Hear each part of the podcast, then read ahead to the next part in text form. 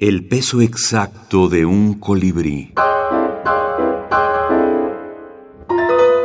Marco Antonio Campos.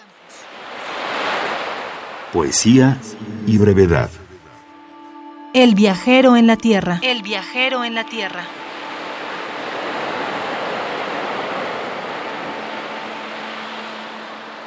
El viaje no es la felicidad, pero es algo parecido a ello.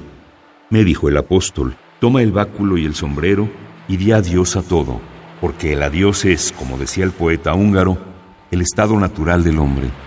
No importa cuándo llegues ni a dónde llegues.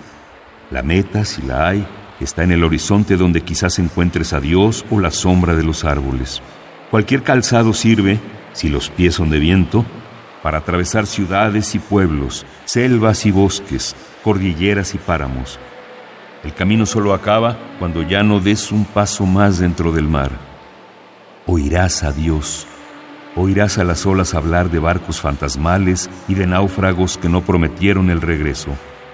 Oirás el grito de la luna en el silencio verde de las palmeras o los pinos. Verás el horizonte como un nuevo horizonte que asimismo querrás atravesar.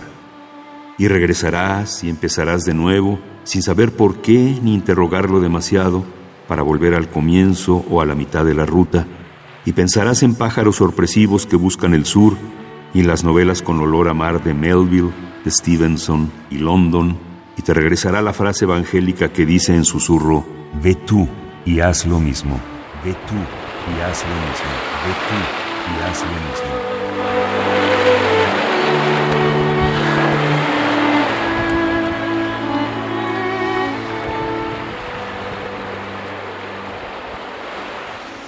El señor Mozart y un tren de brevedades. Primera edición, Editorial Colibrí 2004.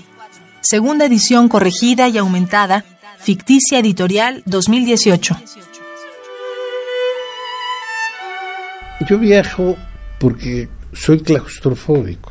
Entonces, para mí en algún momento la casa puede ser, eh, me puede dar claustrofobia o me puede dar el barrio o me puede dar la ciudad o me puede dar el país, entonces necesito salir para tomar aire. ¿eh? Marco Antonio Campos.